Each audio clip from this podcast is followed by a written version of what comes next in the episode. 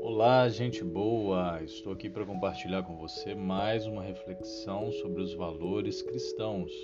E hoje eu quero deixar para você algo a respeito da amabilidade. Amabilidade é uma característica, é uma virtude, um atributo mesmo de quem é amável, de uma pessoa que demonstra amor, de uma pessoa que olha as coisas com amor, olha a vida com amor, olha para as pessoas com amor. O apóstolo Paulo escreveu na sua carta aos Gálatas, no capítulo 5, verso de número 22 e 23, que o fruto do Espírito é amabilidade.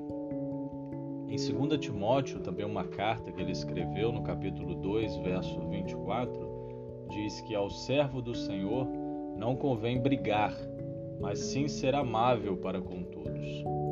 Quando Deus opera por meio do Espírito Santo em nosso coração, ele dá essa característica, ele dá essa virtude, ele dá esse atributo, a amabilidade, a ação, a condição de se tornar uma pessoa amável. Isso nos torna cuidadosos e ponderados com os outros, que às vezes são fracos e frágeis em alguma área da vida.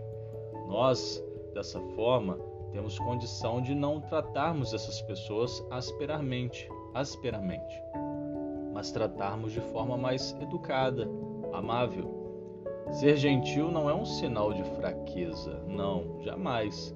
Jesus, o homem perfeito, era amável ao lidar com os pecadores, mas também era enérgico quando era necessário.